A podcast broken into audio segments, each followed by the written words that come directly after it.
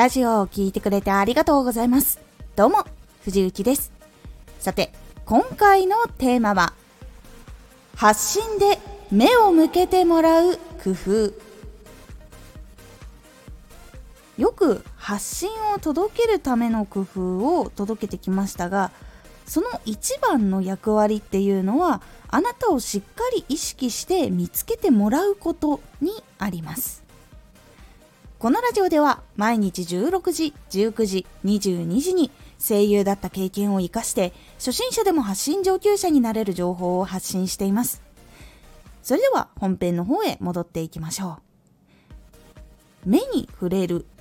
一瞬スクロールで目に入ることっていうのはあるんですが相手の意識に引っかからないと認識して覚えてもらうことっていうのができません。なのであなたの気になっている情報はここにありますよとかこの情報はこういうことにも使えますよとかもしくはここではこういうパフォーマンスしてますとかこういう物語を届けていますこういうメッセージを届けています立ち寄っていきませんかっていうことをする必要っていうのがあるんです。場所によっては映画とか漫画とか本とかのように CM を作ってどこでも見てもらえるっていうやり方っていうのもあるんですがもちろんスタンド FM とか YouTube とかみたいな場所になってくるとやっぱりまあでも YouTube は少し変わってきましたかね。少しカーソルを合わせると中身がちょっとだけ動くんですよね。なのでじゃあちょっと外してスタンド FM とかだったらやっぱりクリックしてもらわないと中身を少し聞いてもらわないとやっぱり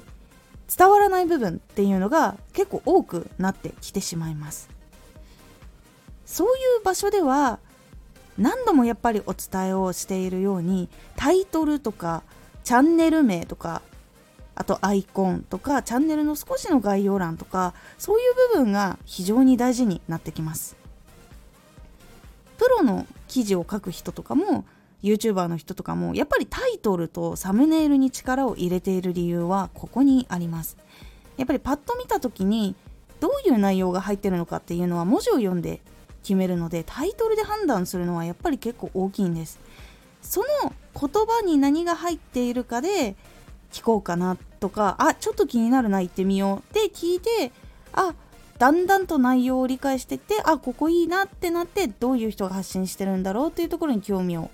持って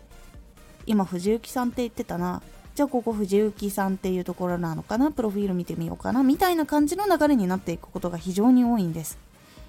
なので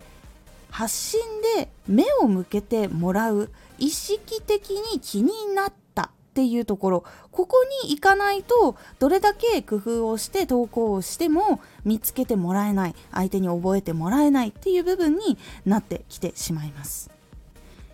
なので発信内容とかあなたのパフォーマンスとかあなたを意識的に伝えてもらう。